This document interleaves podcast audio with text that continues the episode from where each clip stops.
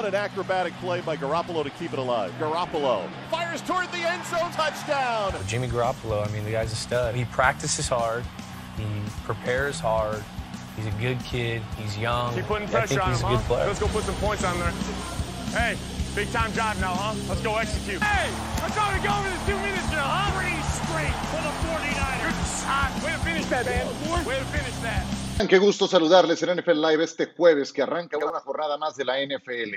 Par de reencuentros muy interesantes que se darán en Foxboro. No nada más este de Jimmy Garoppolo que regresa para enfrentarse a los Patriots, equipo donde esperó pacientemente una oportunidad para ser el sucesor de Tom Brady. Esa oportunidad eh, llegó en otro lado, en San Francisco, porque Kyle Shanahan terminó llevándoselo. Y el otro reencuentro que llama mucho la atención, Kyle Shanahan enfrentando a Belichick y los Patriots. ¿Se acuerdan del Super Bowl año 2017? Aquella temporada en que los Falcons lo tenían todo para coronarse. El coordinador ofensivo era justamente Kyle Shanahan y la historia la conocemos, una tremenda remontada. Tenemos varias historias a seguir en este partido que vamos a debatir en un instante con los señores Deep Viruega y Mondragón. Estas son las historias a seguir. Los Patriots, ojo, trayéndolo ya todo esto al presente, no han lanzado pase de touchdown en los últimos dos partidos. Y de acuerdo, regresó Cam, pero ustedes me dirán, no se vio nada bien contra los Broncos de Denver y perdieron también en Foxborough. Los Niners, cuatro derrotas en los últimos cinco juegos contra los Pats, traían también una racha negativa en la temporada regular actual, pero ganaron el juego importante contra los Rams el domingo por la noche pasado y se mantuvieron en la pelea. Y Jimmy Garoppolo con ese recuerdo de haber logrado dos anillos de Super Bowl, ciertamente con los Patriots, pero como suplente de la leyenda. Los quarterbacks que han salido de los Patriotas, ¿cómo les ha ido? Ahí está el balance para Garoppolo, con 21 ganados y 7 perdidos. El balance de Jacoby Brissett, de Ryan Mallett, de Brian Hoyer, de Matt Castle. En todos los otros casos son marcas perdedoras. La única excepción a la regla es Jimmy Garoppolo y eso que también nos ha presentado algunas dudas. Bueno, es un hecho, señores, gusto en saludarles que tanto los Niners como los Patriots tienen en sus eh, propios universos interrogantes, dudas. San Francisco por las lesiones, Nueva Inglaterra por las sensaciones transmitidas en el último partido contra los Broncos.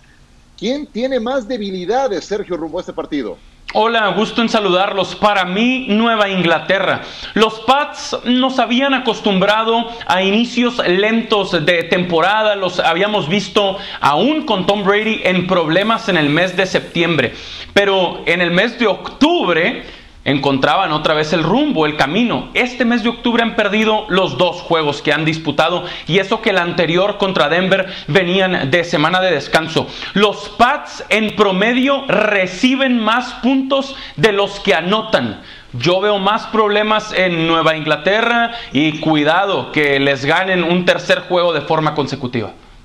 ¿Coincides, Pablo, más dudas en Nueva Inglaterra con las bajas de D. Ford, de Nick Bosa, de Richard Sherman. Mostert. Eh, del otro lado, Raheem Mostert. Eh, fíjate que uno podría pensar que no, eh, Ciro, pero creo que tiene toda la razón eh, Sergio, porque en San Francisco esas bajas han podido, las han podido superar y las han podido eh, manejar muy bien. El último partido contra los Rams fue un claro ejemplo de cómo pudieron nulificar una ofensiva que venía produciendo muchas yardas y muchos puntos como la de los Rams y sobre todo del lado ofensivo donde había ciertas dudas. Quitaron a Aaron Donald y les corrieron el balón al equipo de, lo- de los Rams. En Nueva Inglaterra no encuentro todavía una identidad ofensiva. Me presentaron un ataque terrestre con Cam Newton y los corredores. Luego Cam Newton fue a Seattle y lanzó muy bien el balón, pero su ofensiva ha venido a menos. Fíjate, en los últimos dos partidos están promediando 11 puntos por encuentro cuando en sus primeros tres estaban promediando 29 puntos. Cierto que en un partido no estuvo Cam Newton, pero creo que hay interrogantes en la posición más importante en Nueva Inglaterra, que es en la de coreback. De San Francisco ya sabemos que nos puede entregar Garópolo, qué, qué tanto o, o- o- o- o qué tanto no. Pero en Nueva Inglaterra, Cam Newton sigue con esa eh, curva al- hacia arriba y hacia abajo, ¿no? ¿Qué me dices, Pepe? Estoy de acuerdo con Pablo, lo que está diciendo de Cam Newton tiene toda la razón. Cuando llegó Cam Newton al equipo decíamos, mientras pueda correr el balón y proteger el balón, no entregarlo, Nueva Inglaterra con esa defensiva va a competir, tiene la oportunidad de ganar eh, partidos importantes, pero no es la verdad, está entregando el balón, está cometiendo errores, especialmente el juego pasado cuando se le exigió que buscara el partido con el brazo, no supo cómo. En la última serie la verdad que Nueva Inglaterra se vio bastante limitado contra una defensiva casi preventiva de Denver, no supieron generar espacios, no supieron mover el balón y eso es lo preocupante, que esta ofensiva de Nueva Inglaterra simplemente no está anotando suficientes puntos esta temporada promedian 21, 21 puntos anotados por partido y permiten 22. Eso no es una fórmula para llegar a postemporada y muy preocupante la verdad lo de Cam Newton. Sí, y me dicen no lanza la pelota el equipo de, de, Inglaterra, pues es que tampoco tiene armas, sigue sin tener armas. La, posición de alas claro. es una nulidad. Yo veo lo de Nakil Harry y caramba, está a punto de ser de verdad un fiasco de selección. Lo tomaron en la primera ronda y después de él llegaron a la NFL AJ Brown, DK Metcalf, eh, McCall Hartman, Vivo Samuel, y así le podemos seguir a la lista. Este llegó en la primera ronda y simplemente no le ha aportado absolutamente nada a los Patriotas, que yo no sé qué les pasa a la hora de reclutar talento en la posición de receptor abierto en el draft. Simplemente no ocurre. Les ha pasado para bien con otro tipo de jugadores ya más hechos en la NFL, pero con estos prospectos no. Así es de que siguen todos con Nueva Inglaterra. Adelante. Sí, además, eh, lo preocupante para Nueva Inglaterra es que ni Stidham ni Hoyer sean eh, una opción suficientemente buena, al menos para presionar un poco a Cam Newton, al menos como para retarlo en la titularidad de Nueva Inglaterra, como ya vimos que sí pasó en San Francisco con Jimmy Garoppolo y Jimmy G después de estar en la banca regresó mejor. Sí, aunque déjame decirte algo, Sergio. Estoy de acuerdo contigo. En el caso de San Francisco es que no pasa tanto por el coreback.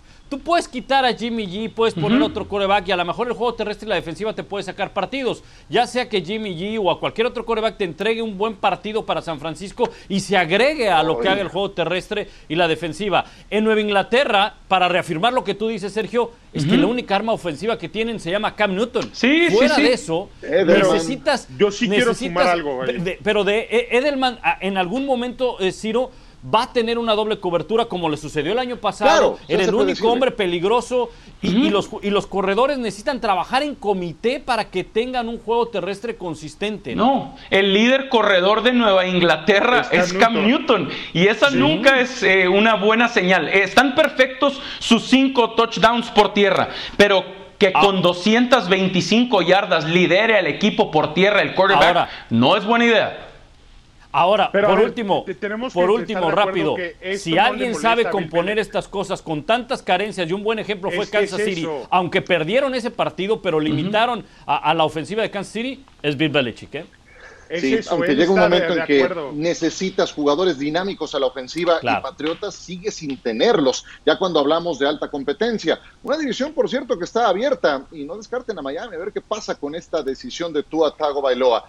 A todo esto, pues a Tom Brady le está yendo bomba en, eh, Tampa Bay, ¿no es cierto? Ahí la llevan, cada vez mejor el equipo, vienen de zumbarle una paliza tremenda a Aaron Rodgers y al equipo de los empacadores de Green Bay y ahora los Raiders serán anfitriones de Tampa con un ajuste en el horario que ya les informaremos. Primero el comparativo de quarterbacks. Tom Brady que se estará enfrentando a Derek Carr. Brady tiene marca de 4 y 2. Derek Carr con marca de 3 ganados y 2 perdidos hasta el momento un sólido porcentaje de pases completos de Carr del 73.1%. En mucho se lo debe a lo dinámica que ha resultado eh, la posición de ala cerrada con Darren Waller, 1.442 yardas, 11 touchdowns, una intercepción. Sí, Derek Carr es el que de repente parecía no darle mucho cariño que digamos el coach John Gruden. Brady o Carr, ¿quién será más exigido en este partido, Pepe?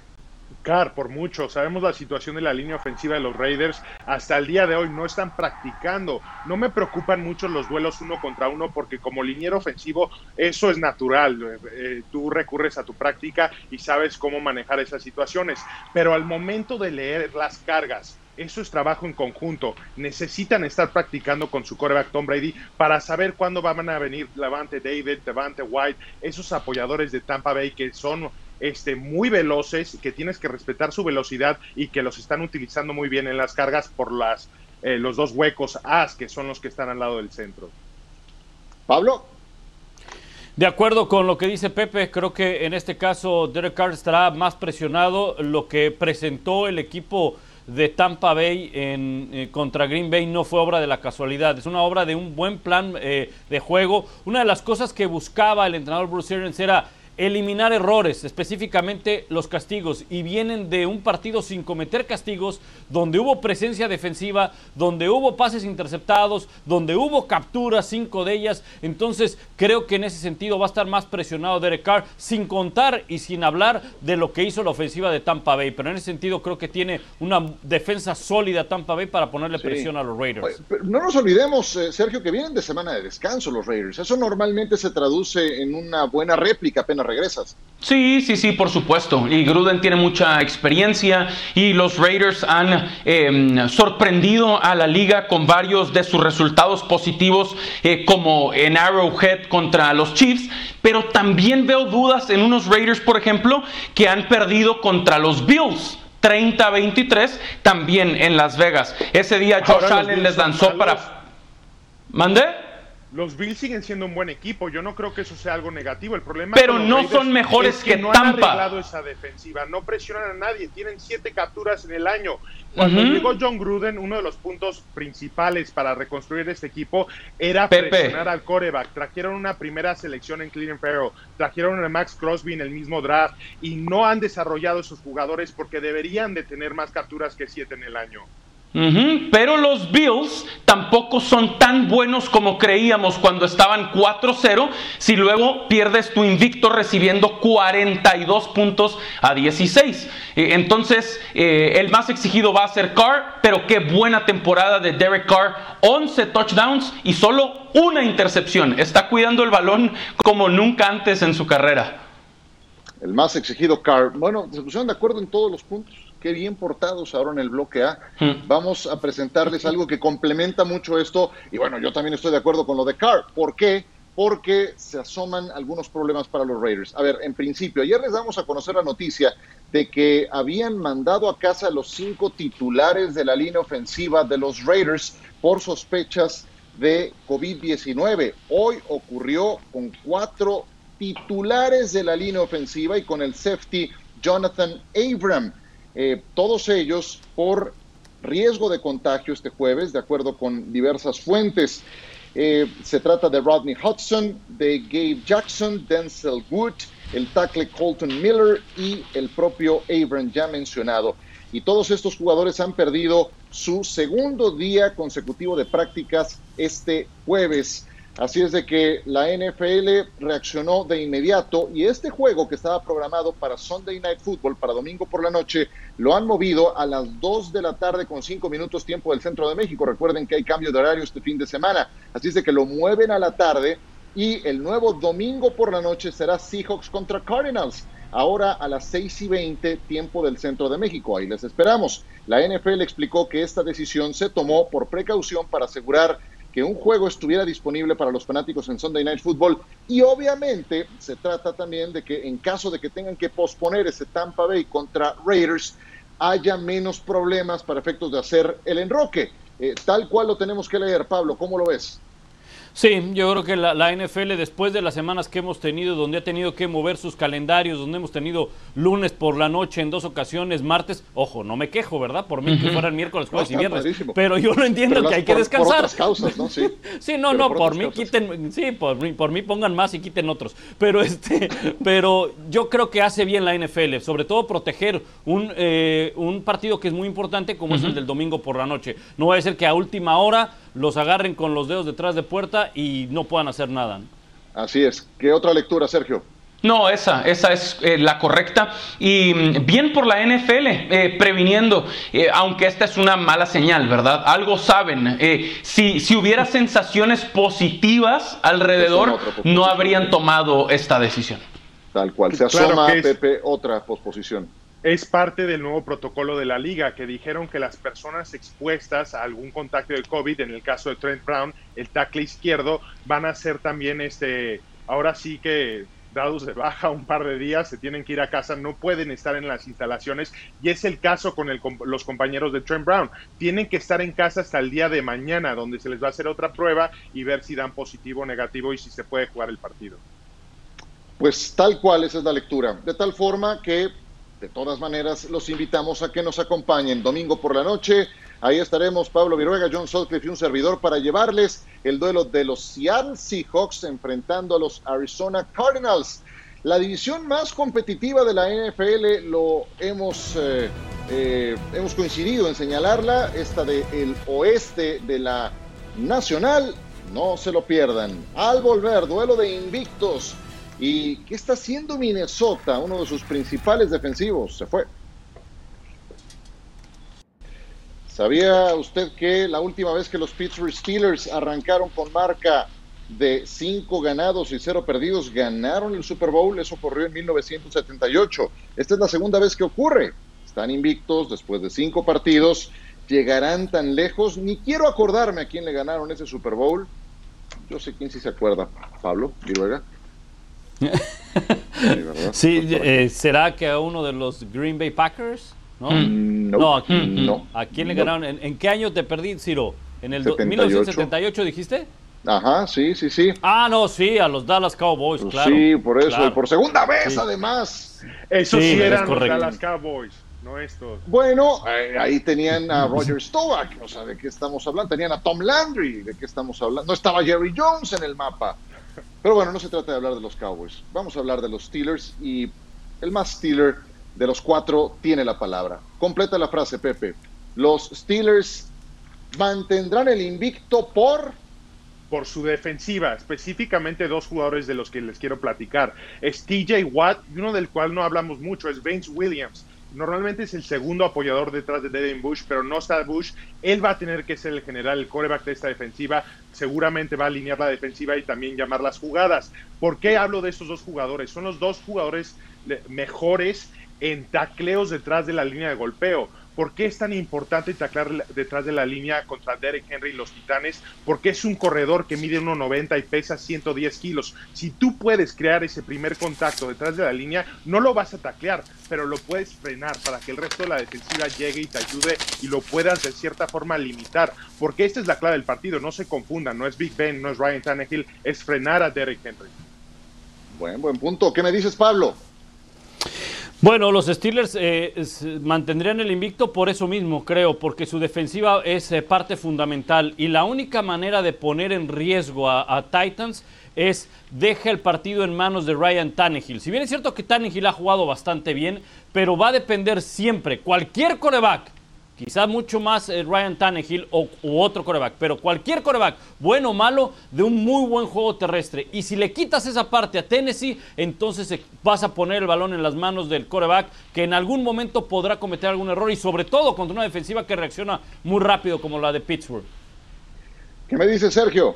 Agregaría además de la defensiva y del Big Ben Roethlisberger que estando sano sabemos que juega a nivel Salón de la Fama como esta temporada, 11 touchdowns y solo una intercepción. Eh, sumaría a los corredores y específicamente a James Conner. Hablamos muy poco de ellos, eh, pero en semana 1 vimos lo de Benny Snell Jr. contra los gigantes y todos. ¿Qué pasó con Conner? Se acabó, todos preocupados por sus fantasies, quienes lo habían drafteado. La semana pasada Conner contra Cleveland, más de 100 yardas, su touchdown. Atención también con el ataque terrestre de los Steelers. Pues es un me queda claro, Me queda claro que... Oye, me queda claro que Sergio no sacó a James Conner de su fantasy, ¿eh? Lo aguantó. y valió la ¿eh? pena. pues eh, me parece muy correcto. en este caso, dado que es jueves, vamos a presentarles, ustedes han, utilizado alguna vez el hashtag Throwback Thursday, pues es el momento, ¿por qué no? Y ya que estamos hablando de Pittsburgh y de los Titanes de Tennessee, pues recordemos lo que ocurrió cuando se enfrentaron estos dos equipos semana 16 del año 2008. En aquella ocasión, el linebacker Keith Bullock y el ala defensiva Javon Kears, que jugadorazo era Javon Kears, hicieron de todo con la toalla terrible, la patearon, escupieron, hicieron de todo, hicieron cualquier cantidad de guarradas. Eh, Lendell White también le, bailó casi casi un zapateado eh, y bueno, les fue bien en aquel partido, pero la maldición llegó después porque los Steelers no perdieron un solo juego después de aquel encuentro y se fueron directamente hasta el Super Bowl para ganarlo. Hombre, así es de que, que no se les ocurra a los Titans volverlo a hacer.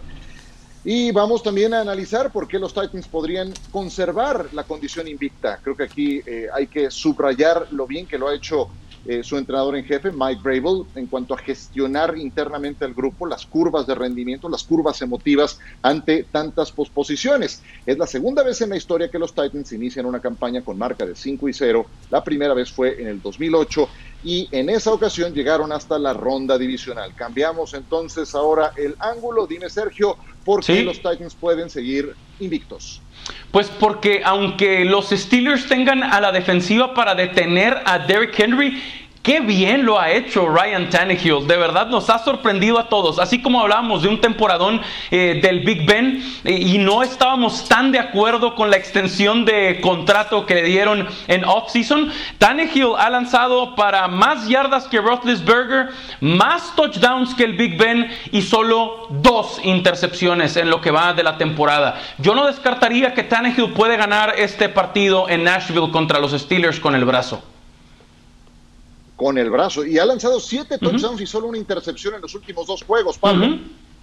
Sí, y, en parte se debe a ese juego terrestre. Claro, que puede dar ese buen partido eh, eh, del que habla Sergio y podría ser porque viene jugando bastante bien. Hay una serie de datos. Para mí creo que Tennessee va a mantener el invicto, si lo mm. ponemos desde ese lado, porque tienen a un corredor que es el que domina la NFL. No hay un jugador, no hay un corredor más dominante como Derrick Henry. No estoy hablando de que sea el más completo, el mejor, no, no, no, no.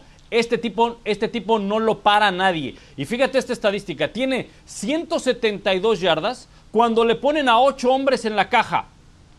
A 8 hombres. Esto es la mayor cantidad en las últimas 5 temporadas. Lo consiguió la semana pasada. 172 yardas. Quitemos la escapada de 96 yardas, se queda con 78 yardas. Lo que sí va a ser interesante es que Pittsburgh es el único equipo en toda la NFL que lo que va de la campaña no ha puesto a 8 hombres en la caja. A ver si este domingo los pone. Bueno, aunque, aunque le echen montón, aguanta. Y brevemente, Pepe, 10 segundos. Es la defensiva de Tennessee, tienen que apretar porque si permiten la jugada explosiva con estos receptores de Pittsburgh, yo no creo que Tannehill le pueda jugar al tú por tú a Big Ben. Sí, Tennessee, Tennessee ha ganado algunos partidos sobre la raya, dependiendo algunas veces del pateador, etcétera, y han permitido un montón de puntos. Entonces, eso de la defensa también tiene mucho, mucho sentido. Eh, hablando de defensiva, ¿qué están haciendo los vikingos de Minnesota? O sea, como si les estuviera yendo tan bien en la actual campaña, como si la defensa estuviera resuelta. Ahora se desprenden, además de un jugador que acaba de llegar, Jürgen Gakwe, eh, liniero defensivo, que estaba sumando sus eh, capturas de coreback, que había acumulado algunas. Eh, otras buenas jugadas como provocar balones sueltos. ya lo negociaron. Los Ravens es el nuevo equipo para Yannick Ngakwe y los Vikings recibieron una selección de tercera ronda del 2021 y una más condicional de quinta ronda para el 2022. no sé, eh, ustedes díganme, ¿le entienden a esto que hizo Minnesota? ¿Cómo lo leemos, Sergio? Ya tiraron la toalla, se acabó la temporada de los Vikings al fondo del norte de la Nacional. Ya se rindieron. Un ganado y cinco perdidos. Están por abajo de los Leones de Detroit. Se acabó la campaña para Minnesota y Baltimore claramente quiere competir con Kansas City y compañía en la americana. Coinciden, a ver, alguien, alguien, eh, alguien no está de acuerdo con eso porque yo no encuentro otro argumento. O sea, ¿qué diablos? Pablo. Eh, yo no sé si han tirado ya la, temporada, pero sí es eh, una eh, es un ingrediente que se suma a esta bola de, serie de errores que han tenido los, los Vikings, ¿no? te habla de que si necesitan fortalecer o si necesitan fortalecer la defensiva, ¿cómo es que te, quitas un nombre que acabas de, traer, ¿no? Una defensiva que es la número 31. Realmente yo no lo entiendo. Me cuesta pensar que han tirado la temporada, pero todo indica que así es es una de las grandes decepciones que ha habido Minnesota en lo que va de la temporada y vuela que, sea el fracaso. ¿eh? Bueno, y, en el otro sentido, Pepe, ¿qué onda con los Ravens? De por sí tienen una defensa agresiva y sumas a esta bestia. es la reacción a la contratación de Le'Veon Bell por Kansas City. No solo Le'Veon Bell, pero los rumores de Antonio Brown en Seattle también, porque ellos saben que si llegan al Super Bowl, Seattle puede estar del otro lado. ¿Por qué lo digo? Porque cuando jugaron contra Kansas City, esta defensiva de Baltimore no es mala capturando al coreback. Tienen 22 capturas en el año, pero contra Kansas City, cero capturas. Ellos saben que si quieren incomodar a Pat Mahomes y poder ganar este tipo de partidos, que ya vieron que no lo van a hacer con el brazo de Lamar Jackson, tienen que reforzar esa línea defensiva y crear más rotaciones para que estén frescos y jugando al 100% del juego. Pues los ricos se hacen más ricos. Ahora, donde sí tienen un área de necesidad los Ravens es en la posición de receptor abierto. Que yo sé que el sistema, el sistema está diseñado para que Lamar corra, para que su cuerpo de corredores sean los que lleven el peso del partido, eh, pero por diseño porque no tienen receptores abiertos. Están considerando sacar del retiro a Des Bryant. Des Bryant es una alternativa. ¿Hace cuánto no juega Des Bryant? Hace un rato, Pablo. Sí, ya tiene desde el 2017. Yo creo que más bien es el sistema. El sistema de los Ravens es correr el balón. No traten de cambiarlo y no busquen eh, cambiarlo. Lamar Jackson sí podrá progresar como un pasador, pero este sistema está orientado a correr el balón con Lamar Jackson y con los otros corredores. Y si lo tiene que pasar, tiene muy buenas alas cerradas con las cuales lo puede hacer. Entonces yo creo que es eso, el sistema es orientado a correr. Bueno, y habrá que ver qué nivel trae Des Bryant, porque si cuando estaba en activo en su parte final con los Dallas Cowboys ya no lograba separarse de los defensivos, pues cómo va a estar ahora después de un intento frustrado de regresar con Nuevo Orleans la temporada pasada y esta larga inactividad y falta de competencia. Bueno, vámonos a mensajes. Hablemos de los Cowboys, ¿por qué no? Y lo bien que andan en esta campaña.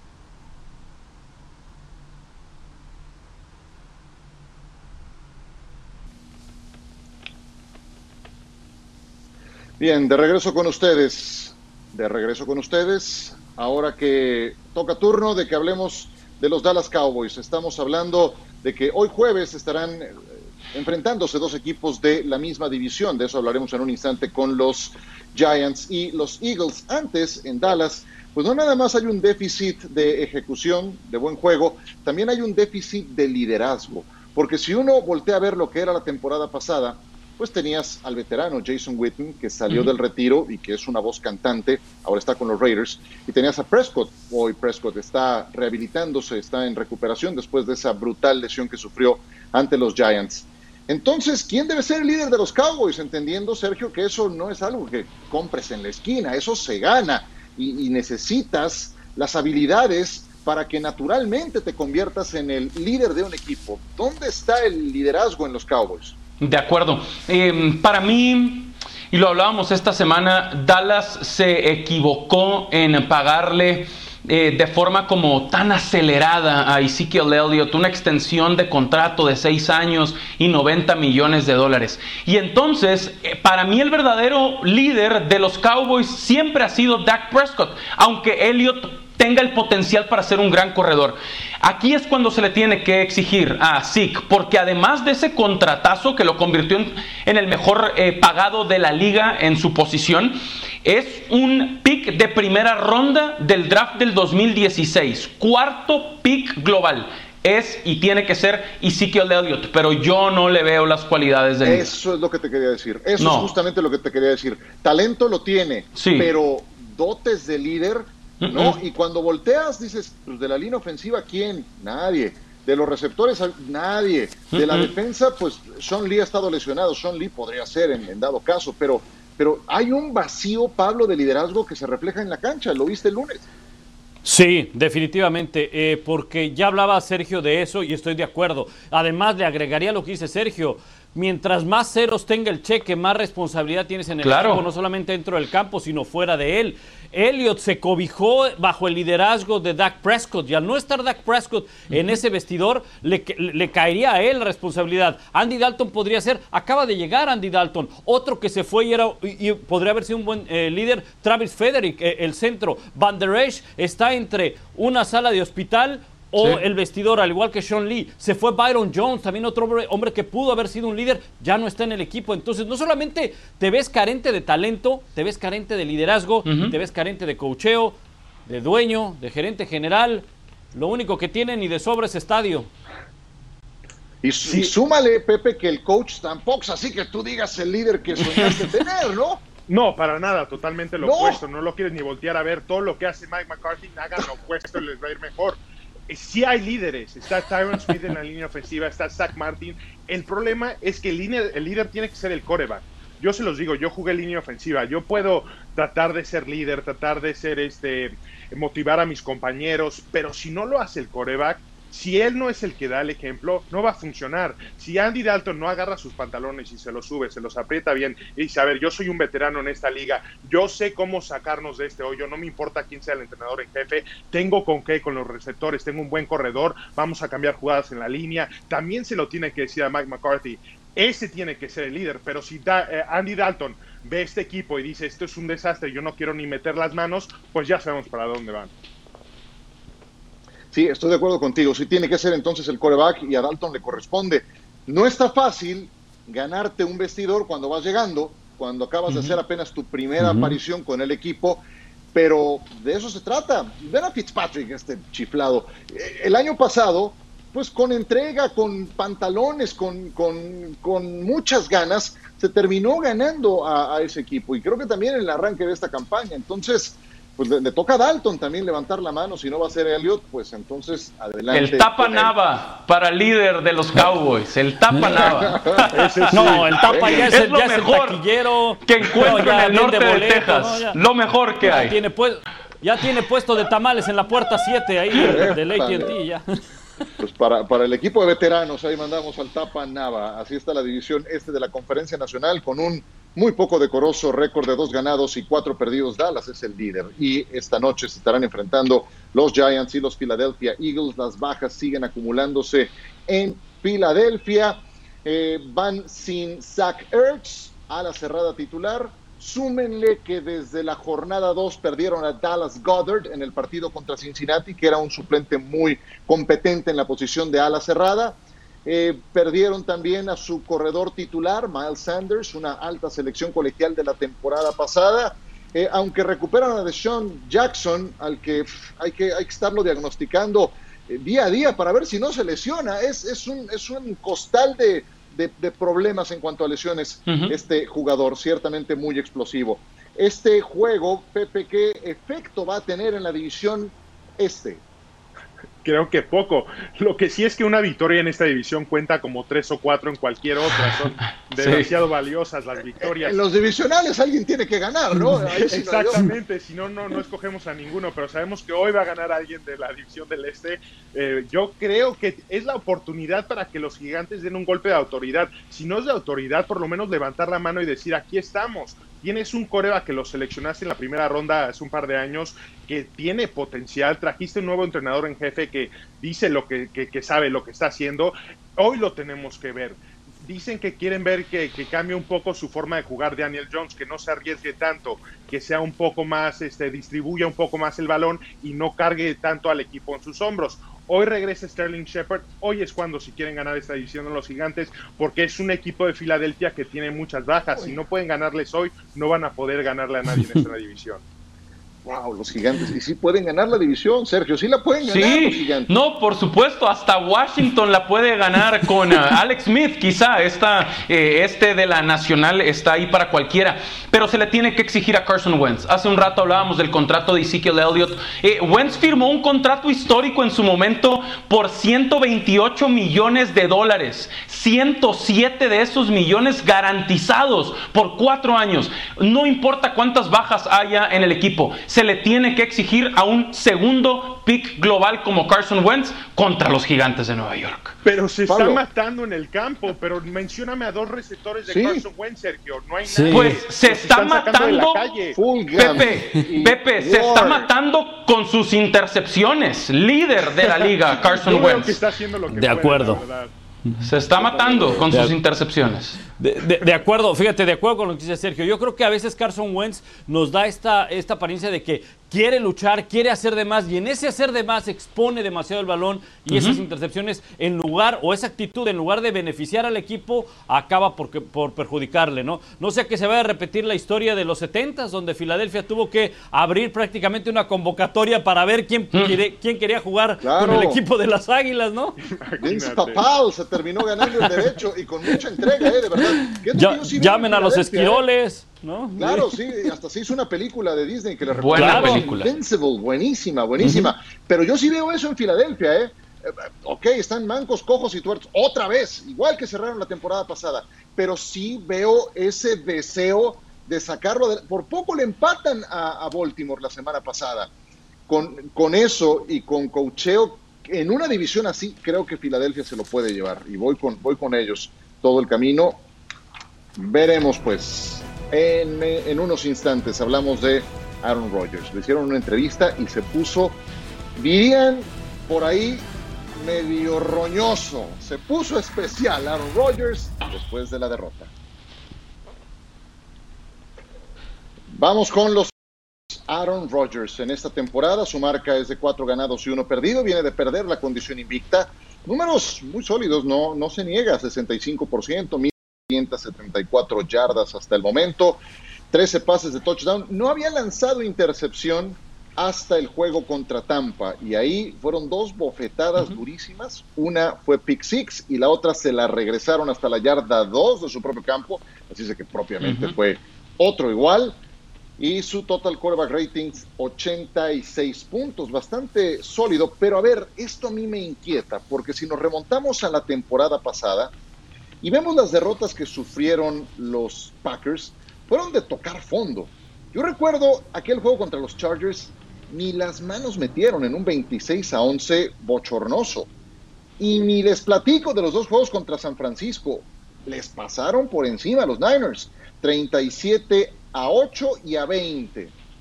Y ahora contra los Buccaneers, pues misma historia, 38 a 10. ¿Esto qué nos dice? ¿Qué hay detrás de estos números de que cuando pierdes es tocar fondo? Que en ese tipo de partidos, Pablo, ¿no compite el equipo o tira la toalla o qué? ¿Qué, lectura le das?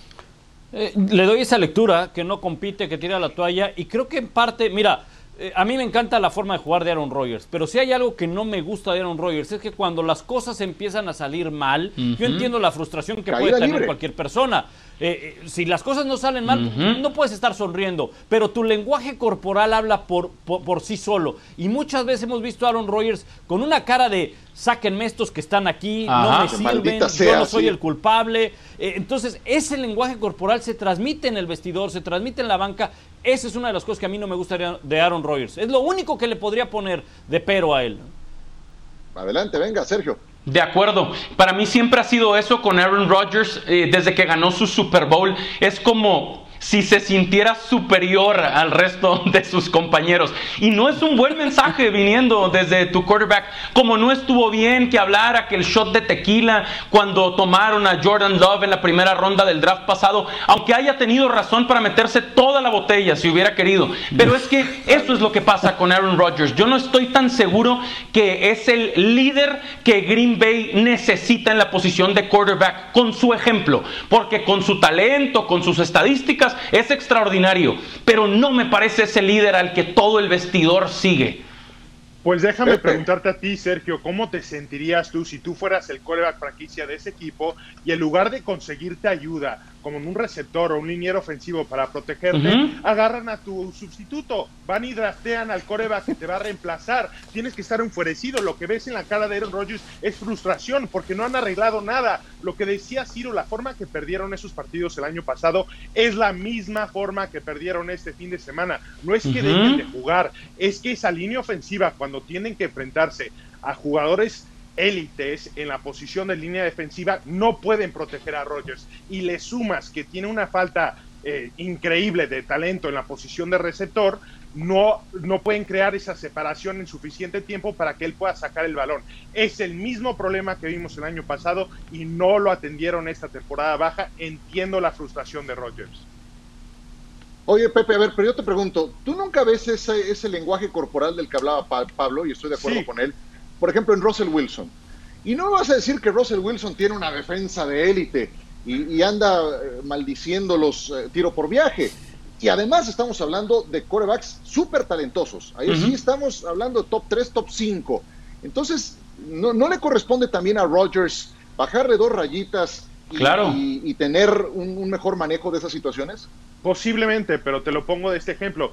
Me recuerda mucho a Jay Cutler en ese sentido, cuando las cosas empezaban a, a fallar. ese sí, era para sacarlo patada. No, no, no. Exacto, hacía berrinches. Pero Rogers ya ha ganado siendo quien es. No creo que sea un problema de, de liderazgo porque no ganas campeonatos en esta liga si tu equipo no cree en ti. Eh, a ver, Sergio, te, hizo una pregunta, Pepe, yo me metí. Adelante. No, no, y está bien, entiendo lo de Pepe, y suena como un ultra defensor de Aaron Rodgers, y está bien, tiene el talento, es un histórico de la NFL, eh, pero es, e, es ese eh, momento no verbal de Rodgers el que nunca nos ha gustado. Y cuando ganó, ganó bien rodeado de talento. A la ofensiva Greg Jennings, a la ofensiva Jordi Nelson, a la ofensiva Donald Driver. claro. talento eso es lo que estoy diciendo, justamente eso. Correcto. No a otro coreback. Correcto. No ayuda nada ahorita Jordan Love. Estamos de acuerdo. Pepe, draftearon mal, lo hemos dicho desde abril. Se equivocó Green Bay y tenía razón otra vez para tomarse toda la botella si él quería. Pero esas cosas no se dicen, esas cosas no se declaran. Ese, eso, ese no es el mensaje público que quieres eh, de tu líder. Muy bien, pues qué buen tema. Porque tengan por seguro que no será la última vez que enfrente adversidad tan buena como la que tuvo apenas este domingo. Si quieres avanzar en los playoffs, es a ese tipo de equipos a los que tienes que derrotar y no siempre vas a ir adelante en el marcador. Entonces, ojo, ya nos acordaremos un poco más adelante. Y hablando de este tipo de temas así medio densos, medio tenebrosos, y eso que no tenemos al señor Sotcliffe, pues hablaremos de algunos que se han hecho una mala fama por su comportamiento. Le'Veon Bell, Antonio Brown. ¿Qué hay en torno a ellos? Bell ya entrenó con los Chiefs.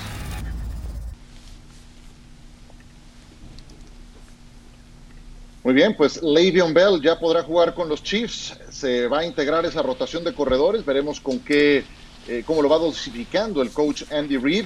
No pudo jugar el partido del lunes anterior debido a que estaba eh, cumpliendo con los protocolos eh, establecidos por la liga para efectos de COVID, pero ya está disponible, ya ha entrenado con el equipo de los Chiefs, está sano, inició la campaña con algunos problemas de lesiones y esto fue lo que dijo, hablé con el entrenador Reed cuando me convertí en agente libre y la verdad era difícil negarme a venir aquí y ayudar a este equipo de cualquier forma en que pueda ayudarlos. Tener la oportunidad de jugar para el coach Reed será magnífico para mí. Sergio Pepe, para ustedes este tema, ¿Será una aportación o un motivo de conflicto la llegada de Le'Veon Bell con los Chiefs? Sí va a aportar, evidentemente tiene el talento para aportar por tierra y por aire, aunque me parece que Kansas City, Ciro, no lo necesitaba. Es uno de estos jugadores que tú dices, no está de más, talentosísimo, no lo necesitaban. Venían de perder y eh, Clyde Edwards Hilaire esta semana corre para 161 yardas. Entonces, eh, puede ser más problema que eh, positivo lo de Bell para mí en Kansas City. Tiene su ego, va a querer jugar, va a querer sus acarreos. Sal debajo de tu piedra, estás viviendo hace 20 años. Hoy en día los corredores no solamente corren, también reciben. Por eso claro. llega Le'Veon Bell a Kansas City, porque desde que se fue Karim Hunt no han tenido ese corredor que pueda ser versátil, que pueda alinearse como receptor, que pueda salir del backfield y correr trayectorias. No lo necesitan, Pepe. no lo necesitan. No lo necesitan. Demasiado talento talento aéreo también. Pat Mahomes corre la pelota.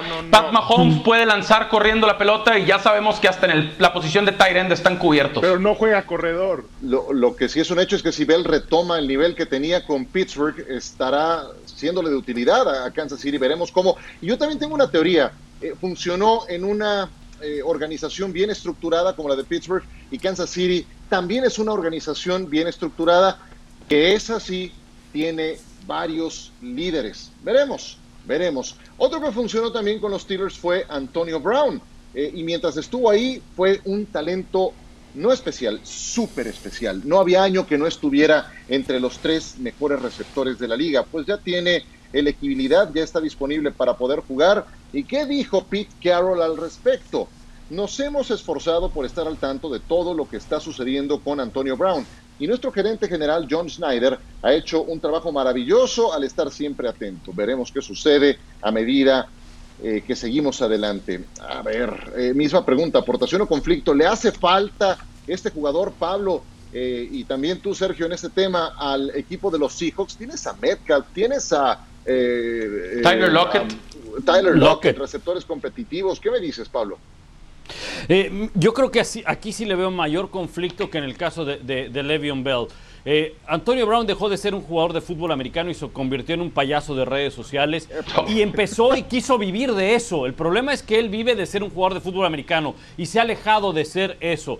Y creo que llegar a un equipo donde por ahora van invictos y que tienen aspiraciones para estar en la postemporada sí les puede causar un conflicto, porque este, este hombre quiere reflectores y tiene que pasar por encima de dos personajes que son fundamentales en este equipo. Uno es el coach, que no creo que lo vaya a permitir, y otro es Russell Wilson, que es de los tipos más centrados que hay en la NFL. Entonces, aquí me queda claro, si no se ajusta Antonio Brown en caso de que lo firmen, no va a encajar en ese equipo y puede causar un problema. ¿eh? Sí, no lo necesitaban. Eh, Seattle anota 34 puntos en promedio por partido. Evidentemente sabemos todos, su problema es la defensiva. Necesitarían el talento de Antonio Brown, del mejor Antonio Brown, en un corner o en un safety principalmente. Y me extraña, me extraña en Seattle, veremos, pero no han quitado el dedo del renglón. No es la primera vez que tratan de encontrar talento en la posición de receptor con gente conflictiva. Josh Gordon fue un intento la temporada pasada, no terminó siendo lo que ellos esperaban. Bien, vámonos a mensajes. Qué rápido se ha ido el programa, ya casi terminamos. Al volver.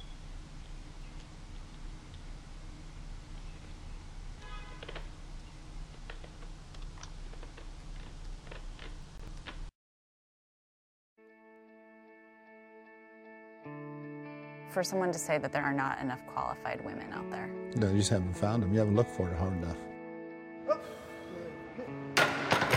Eyes up, eyes up, eyes up. Finish the sentence for me. A woman's place is. Wherever the hell she wants it to be.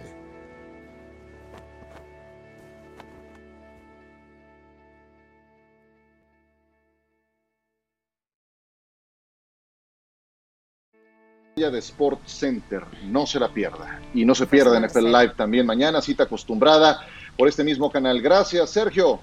Un gusto. Buena tarde. Gracias, Pablo. Gracias, Pepe. Nos vamos. Saludos. Bye, bye.